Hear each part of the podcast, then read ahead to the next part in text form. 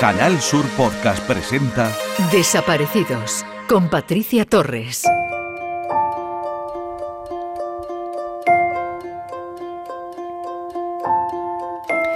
La relación de las sectas con algunos desaparecidos en España cobra cada vez más fuerza. Aunque no hay datos que lo puedan demostrar, es verdad que muchas familias sospechan que detrás de la desaparición de su familiar hay una secta. España no cuenta con un registro oficial de este tipo de organizaciones, pero según la Asociación Iberoamericana para la Investigación del Abuso Psicológico, en España hay más de medio millón de personas que han sido víctimas de alguna secta. Además destacan que en nuestro país operan unas 200 sectas que están localizadas en la Costa del Sol, Málaga, Madrid, Barcelona, Valencia y las Islas Canarias. La atracción por los temas esotéricos y por la mística ha provocado que muchos jóvenes sientan atracción por algunas sectas. Personas que están pasando por un mal momento suelen ser el tipo de víctimas de estas organizaciones. Gracias a las redes sociales, detectar estas situaciones es más fácil. La mayoría de las personas, sobre todo los jóvenes, suelen publicar sus estados emocionales en redes como Facebook, lo que facilita la captación de personas. Para el psicólogo clínico especializado en sectas y autor de numerosos trabajos sobre el tema, Miguel Perlado, el estereotipo de gurú religioso con barba larga que va vestido de blanco y da mensajes sobre Dios ha cambiado sustancialmente. Ahora se habla de organizaciones horizontales en las que hay políticos, académicos o empresa. Tras la pandemia se ha producido un repunte de este tipo de grupos conocidos por los expertos como cazadores sementes. Los expertos coinciden que la pandemia ha supuesto un antes y un después en materia de grupos sectarios. El confinamiento y las restricciones han llevado a mucha gente a buscar nuevos entornos de vida, estos grupos sectarios con estructura piramidal que captan a incautos en momentos de debilidad y al final se acaban aprovechando de ellos hasta las últimas consecuencias. Los captadores apoyan en nuevas tendencias como la autoayuda, las pseudoterapias, la vuelta a la vida natural o incluso ganar dinero, las criptomonedas, como trampa, como enganche. Actualmente no es necesaria la presencia física para formar parte de una secta. El aislamiento se puede producir en el propio domicilio, incluso sin que la familia se percate de ello. Es aquí donde aparecen las denominadas sectas 2.0, también conocidas como sectas digitales.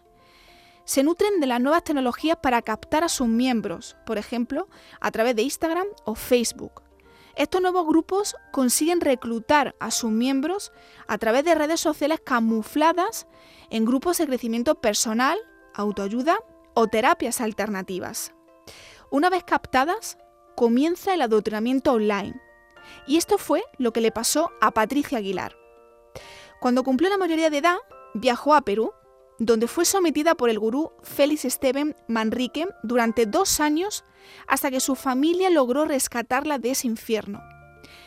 Iba a repoblar el mundo con él cuando llegara el apocalipsis, pero terminó siendo esclavizada en la selva de Perú por este hombre. Patricia Aguilar fue rescatada por la policía peruana en una chacra para animales. Allí cuidaba de cuatro niños y de su hija recién nacida, que había tenido con su captor. Esta es la historia de una joven española que buscaba respuestas en Internet a las inseguridades de una adolescente y que al final acabó encontrando al otro lado de la pantalla del ordenador el horror de la manipulación y la sumisión más absoluta. Hay que destacar la lucha y el coraje de su familia, de sus padres, que con la ayuda de muchas personas realizó una investigación en solitario hasta dar con el paradero de esta chica y conseguir rescatarla de la garra de la secta que la tenía atrapada, desenmascarando por fin esos delitos cometidos por su líder. Resulta alarmante la escasa eficacia y la persecución de estos delitos y la ausencia de protocolos internacionales para la persecución de este tipo de organizaciones delictivas. En el caso de Patricia, Félix Steven Manrique fue condenado a 20 años de prisión por la trata de cinco mujeres, Patricia entre ellas, a las que había sometido para explotarlas sexual y laboralmente. Patricia es de las pocas que han conseguido escapar.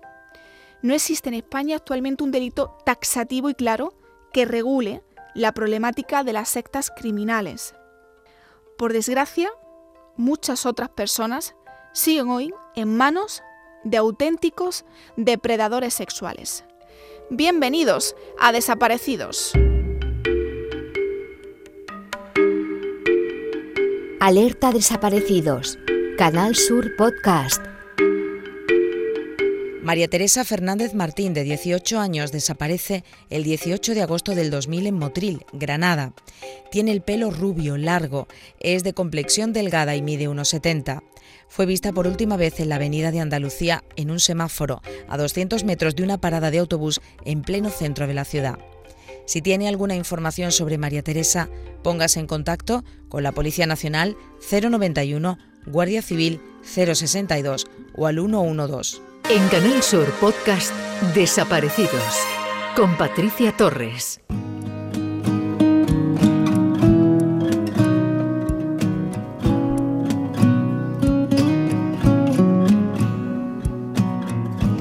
El rastro de Henry Alejandro Jiménez, de 20 años, se pierde el 1 de enero del año 2019 tras ser agredido supuestamente por su antiguo compañero de piso. Este hecho fue presenciado por un numeroso grupo de amigos que fueron testigos directos de esta agresión. La familia del joven no cree la versión de los amigos de Henry, que aseguran que tras ese altercado se marchó de la vivienda. Cree que Henry no se hubiera ido por su propio pie y sin avisar antes. La familia pide colaboración porque no sabe qué ha podido pasar con él y también pide que su caso no caiga en el olvido. Se cumplen cuatro años de esta desaparición inquietante y hoy nos acompaña Gina, madre de Henry. Bienvenida y gracias por estar hoy en Desaparecidos. Buenas tardes. En primer lugar, Gina, ¿cómo te encuentras y si hay alguna novedad en la desaparición de su hijo? Pues nos encontramos en general, incluyo a mi hija y a mi hijo, pues mal porque es, mm, cada segundo extrañamos a Henry, pero en estas fechas, pues este triste y duro recuerdo y, otro año más sin él, que desapareció el día 31, así que pues imagine las fechas que estamos. Y de momento nada, no hay ninguna novedad. Hablé esta semana con el sargento de la Guardia Civil de Orihuela Costa y nos dice que, que siguen buscando, pero no hay nada. Si, te parece, Gina, vamos a situarnos en, en ese día. ¿Cómo te enteras de Sí. la desaparición de Henry?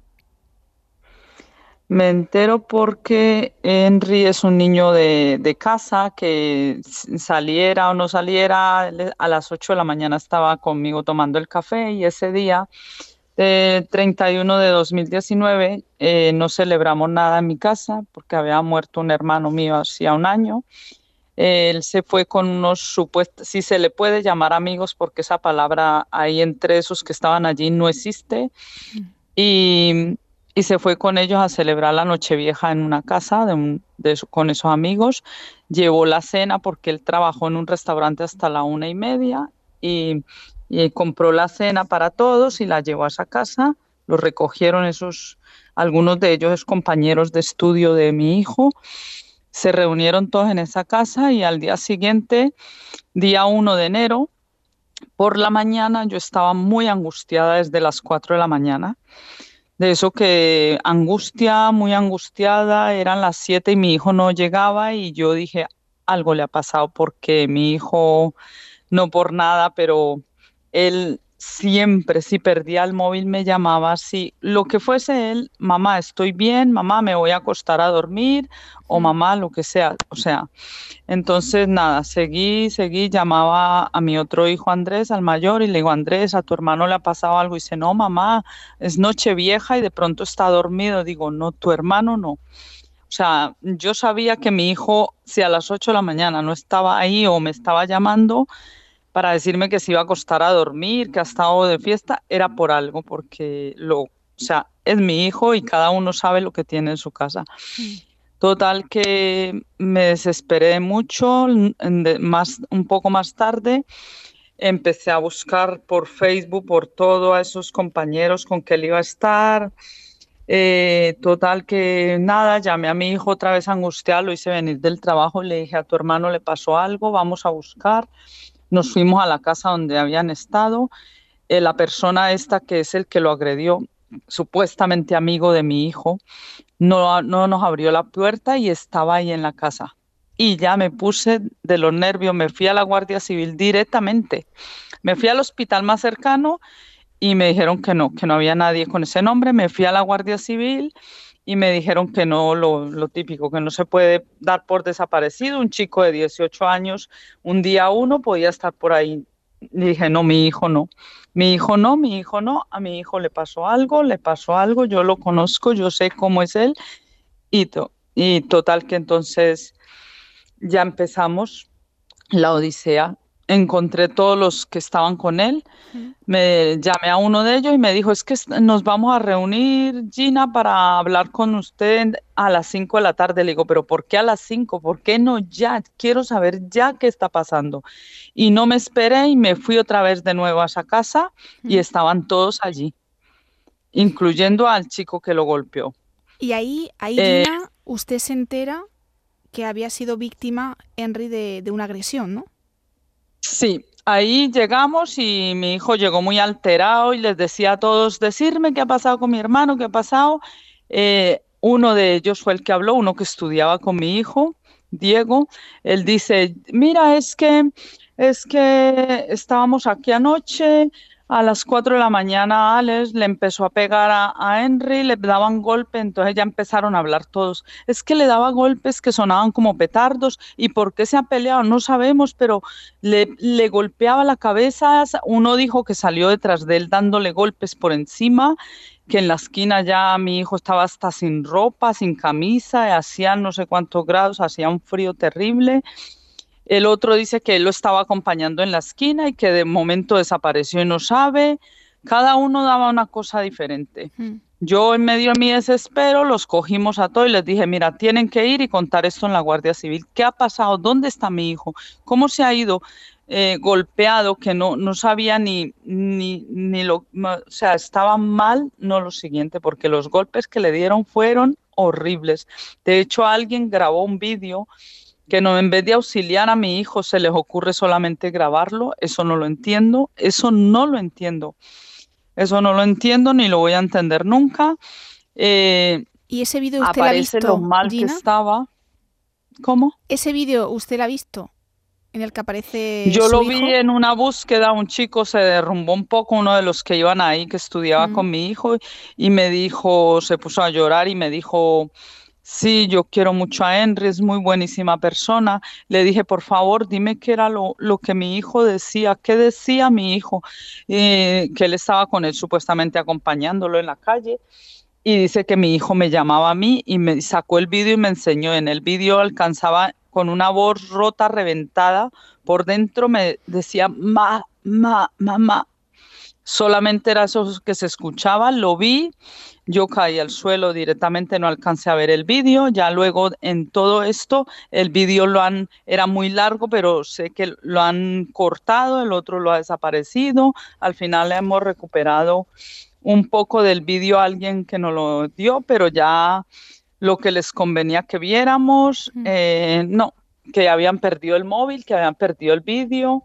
Fueron muchas cosas. Hay muchas lagunas en este caso sé que está claro, está claro que a mi hijo le, le pasó algo esa noche, como también tengo claro que no es que hayan querido alguien hacerle daño, no sabemos por qué esta persona le golpeó, que debería ser castigada esa persona. Desafortunadamente, la, la Guardia Civil dice que sin cuerpo no hay delito, que esta persona debería ser castigada por esos golpes que le ha dado porque tiene ocho testigos, nueve, porque luego apareció uno más amigo de esta persona que el mismo día dos cogió un vuelo y se fue a Islandia, a Irlanda, donde es él. Son irlandeses, el que le golpeó a mi hijo. Eh, esta persona, todos le decían delante mío y de mi hijo al teniente de la Guardia Civil que sonaban los golpes como petardos, que mi hijo no se defendió porque mi hijo jamás se había peleado con nadie y él lo que hacía era agachar la cabeza. Eso se lo inculqué desde muy pequeño y mira, mm, creo que no debería ser así, tenía que haberse defendido, pero bueno, está la vida, no, uno puede cambiar la persona, él, él era cero conflictos, cero problemas y y es muy triste que tengamos cuatro años esta odisea, que estemos una familia entera rota, destrozada, destruida totalmente. Nuestras vidas se fueron abajo mm. por estas personas que no hablan, que no dicen dónde está mi hijo, si es si mi hijo está muerto, lo que sea, que me digan, que lo encuentre, que digan dónde está, porque ellos saben. Mm. Ellos saben dónde está mi hijo. Cuatro años sin respuestas, Gina, y ese vídeo no se pudo entregar finalmente a la Guardia Civil, ¿no? Ellos en el, en el móvil de esta persona lo volvieron a interrogar y lo pudieron, pudieron ver algo, sí. ¿Y esos nueve testigos llegaron a declarar? Sí, todos. Solo que el, número nueve, como se fue el mismo día 2 de enero a, allá a su país, luego todo mundo, o sea, ahí solo aparecían ocho personas y que fueron las que llevamos nosotros a declarar porque allí fue la Guardia Civil, fue todo el mundo, pero nadie hacía nada. Nosotros, yo fui la que le dije a ellos, mm, tienen que ir a la Guardia Civil a declarar esto. No podemos porque no tengo coche. Los llevo yo en mi coche y llevamos a toda esa gente allá a la Guardia Civil a declarar.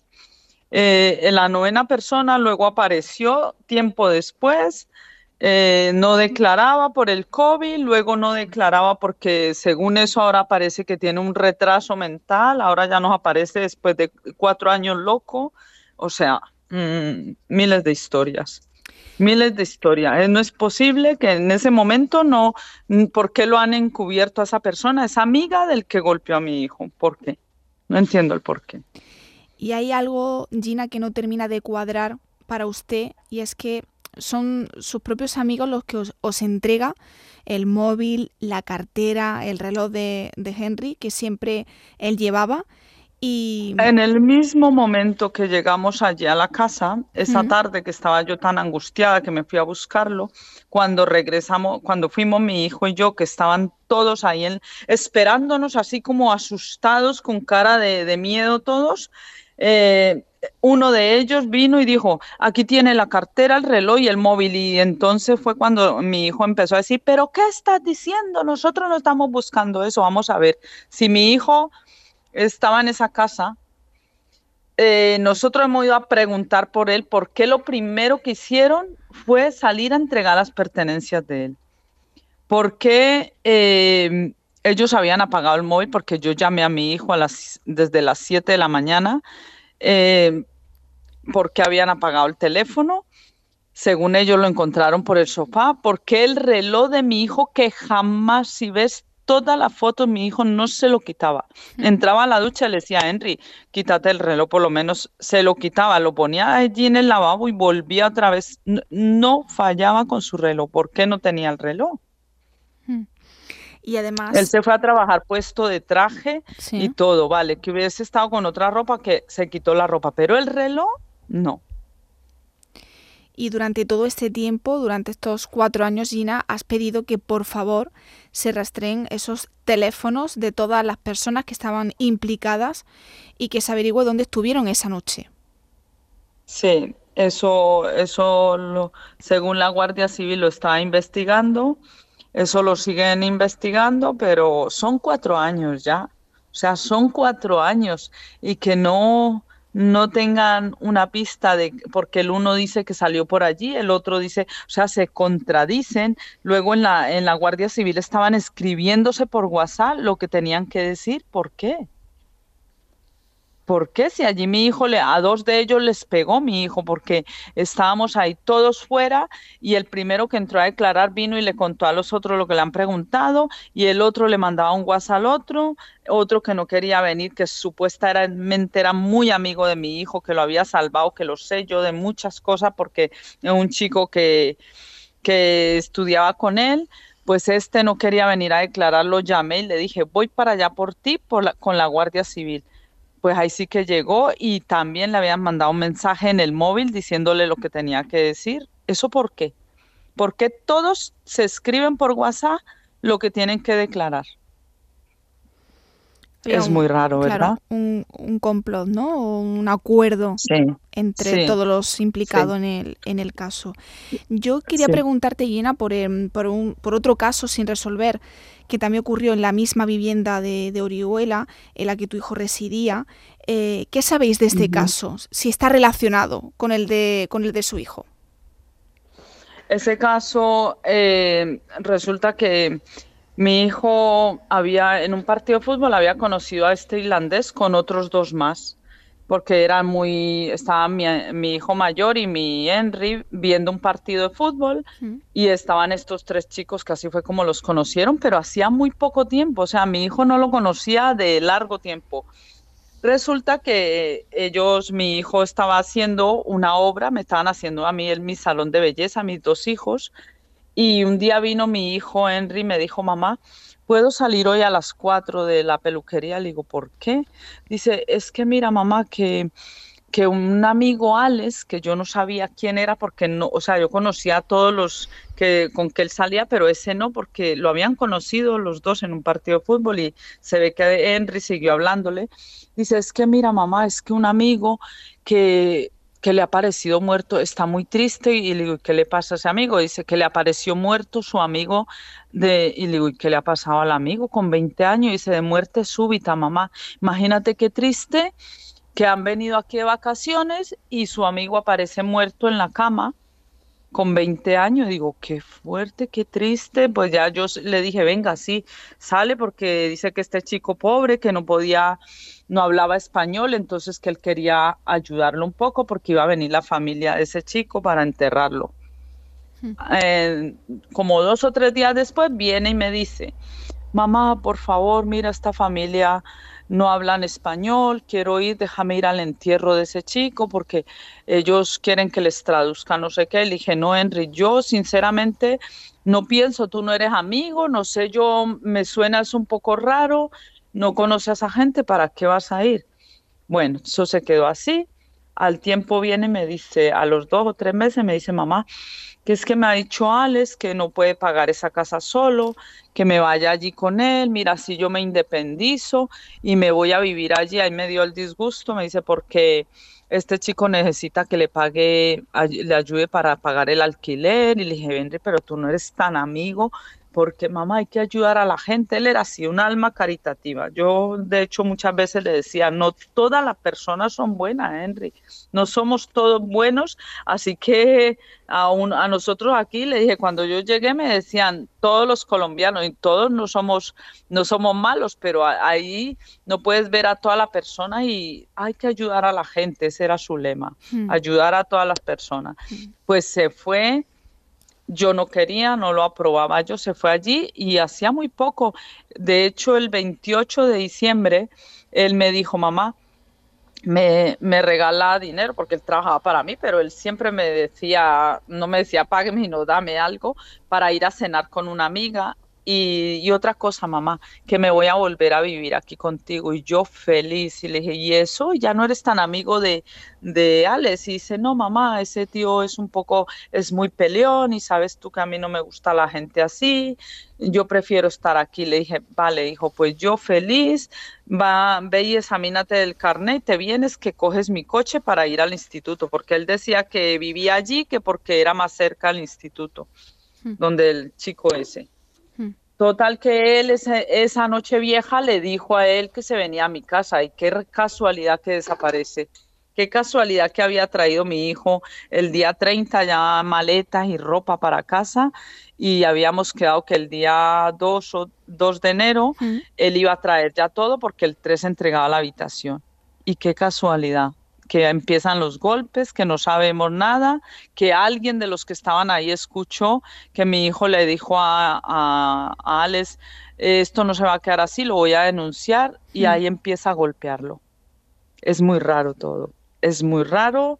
Todo esto mm, está en oídos de la policía, de la Guardia Civil y esto es muy raro que no se haga nada y muy triste, muy triste de verdad, muy triste que, que mi vida se haya acabado así. Gina, tú comentabas que, bueno, pues que Henry es muy pacífico en todos los sentidos. También eh, Andrés, eh, su hijo, nos lo ha comentado en alguna ocasión. Además, él tiene tatuado ese último mensaje que le mandó antes de desaparecer y decía así, feliz año mi hermanito, te quiero tío, por los más que nos quedan, te quiero bro. Ese fue, ese, ese fue el último mensaje que mandó su hijo, ¿no? Sí, también me llamó a mí, llamó a su hermana. Nos dio, ese día me abrazó y me dijo, mamá, toma esta botella de vino que me regalaron, eh, guárdala para que no la tomemos los dos. Por aquí pasan muchos familiares de personas desaparecidas, Gina, y bueno, pues eh, la desaparición de un ser querido es una situación difícil de vivir. Eh, en su caso, esa tristeza y ese vacío, ese infinito, porque los eh, días y las noches se suceden sin conseguir pues, eh, que un día no llegue esa mínima pista para encontrarle. Sí, estar pendiente. Miro el teléfono 20 veces por si me llamara, por si algo, pero así cuatro años. esperando, esperando, no, porque mi hijo nunca se iría a ir a ningún sitio, nunca, nunca. Además, está claro que algo le hicieron, que algo le pasó por, por los golpes que le dio esta persona, le ha pasado algo y todos han sido, y todos saben lo que le ha pasado y lo que pasa es que no quieren decirlo, claro.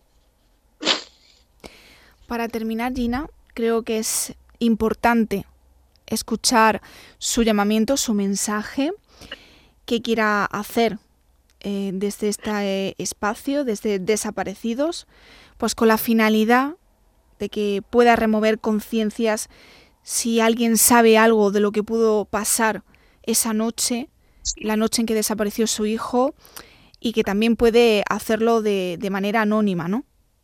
Sí.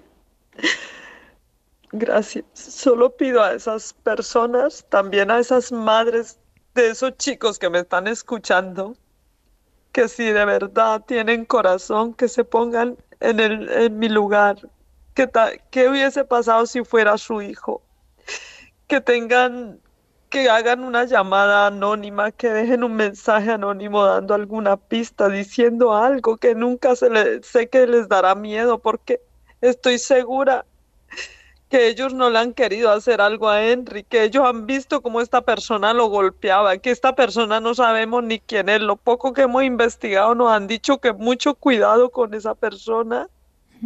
Esa persona solo se acercó mi hijo a ella para ayudarle.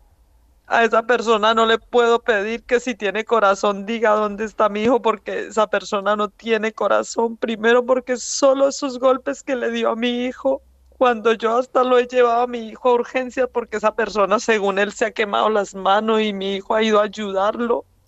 Lo he llevado yo en el coche. Yo nunca estuve de acuerdo que fuera amigo de esa persona, pero él decía que había que ayudar a la gente, que se pongan la mano en el corazón. Esos chicos que lo he visto, algunos de ellos llorar por Henry diciéndome, sí, él era muy bueno, no me vale eso. Yo sé, yo sé quién era mi hijo yo sé quién era mi hijo, como alguno de ellos me lo dijo, que los cinco euros que le daba yo para el bocadillo los compartía.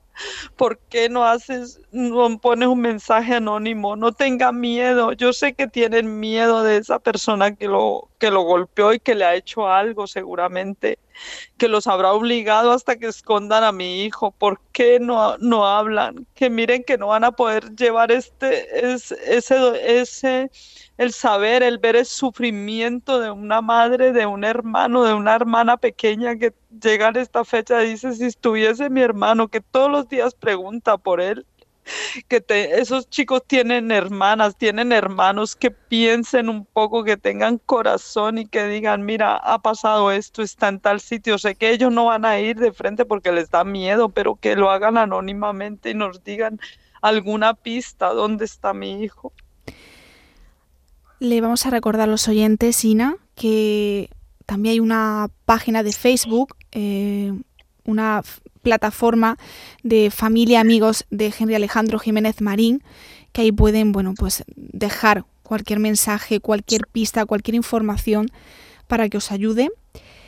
Que los derechos eh, de la familia y de la persona que desaparece no lo podemos olvidar.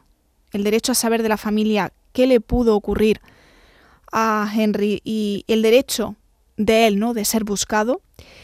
Y que nadie desaparece, Gina, mientras alguien le esté buscando. Nosotros vamos a seguir muy pendientes de, del caso de, de, su hijo. Y, y, aquí va a tener un, bueno, pues un espacio siempre. Eh, Gracias el caso de, su hijo y, el avance y todo lo que podamos eh, comentar en este programa. Gina, muchas gracias, por atendernos. Le mando mucha fuerza, mucho ánimo y todo el cariño del mundo. Gracias a ustedes por no olvidar a mi hijo, porque cualquier cosa que se diga de él es importante para para seguir buscando. Si alguien sabe algo, que por favor hable. Gracias, muchas gracias. Alerta, desaparecidos.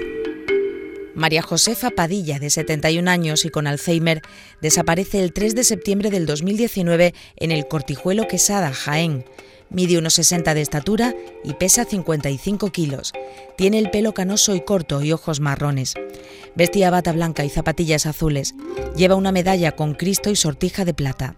Si tiene alguna información sobre María José Padilla, póngase en contacto con la Policía Nacional 091, Guardia Civil 062 o al 112. Desaparecidos en Canal Sur Podcast. Te abracé en la noche. Era un abrazo de despedida te ibas de mi vida, te atrapó la noche. La oscuridad traga y no convida, quede a la deriva. Tal vez fue un derroche. Los sentimientos más bendecidos flotan como idos, te ves en la noche con aquel beso desconocido que se fue contigo. Te abracé la Están escuchando Te abracé la noche del cantautor uruguayo Fernando Cabrera, dedicada a los desaparecidos. Fernando ha hecho llegar esta canción a la encargada del área de psicología de la Asociación SOS Desaparecidos en España, Patricia Cabrera. Una canción que sin duda conmueve. tal vez fue un derroche los sentimientos más bendecidos flotan como idos. El autor de esta canción ha comentado que está dedicada a algo o a alguien perdido. No lo especifica, pero él es consciente que los familiares desaparecidos la han sentido y esto le hace emocionarse. En todos los casos, ha sentido, Fernando, que no fue en vano su trabajo. Y él ha dado su autorización, con mucho gusto, para que esta canción sea un canto a ese amor, a ese hijo o hija, padre o madre, hermano o hermana, amigo o amiga, desaparecida. La oscuridad traga y no convida quede a la deriva. Tal vez fue un derroche. Además, eh, Patricia Cabrera, psicóloga de la Asociación SOS Desaparecidos, nos ha hecho llegar un poema que dice que un desaparecido no es un fantasma, puede ser tu hijo, no es un misterio, puede ser tu amigo, no es un interrogante, puede ser tu madre. En esencia, todos podemos ser un desaparecido y tenemos que ser conscientes de ello. la desaparición es una realidad y así lo dicen las estadísticas, ya que todos los días se denuncian desapariciones en todos los países. Te ibas de mi vida, te atrapó la noche. La oscuridad traga y no convida, quede a la deriva. Con esta canción me despido, con Te abracé en la noche, con todo lo que nos hace sentir. Una canción que llega al alma. Gracias por escucharnos y hasta el próximo programa. Te ves en la noche con un sabor desaparecido que se fue contigo. En Canal Sur Podcast han escuchado Desaparecidos con Patricia Torres.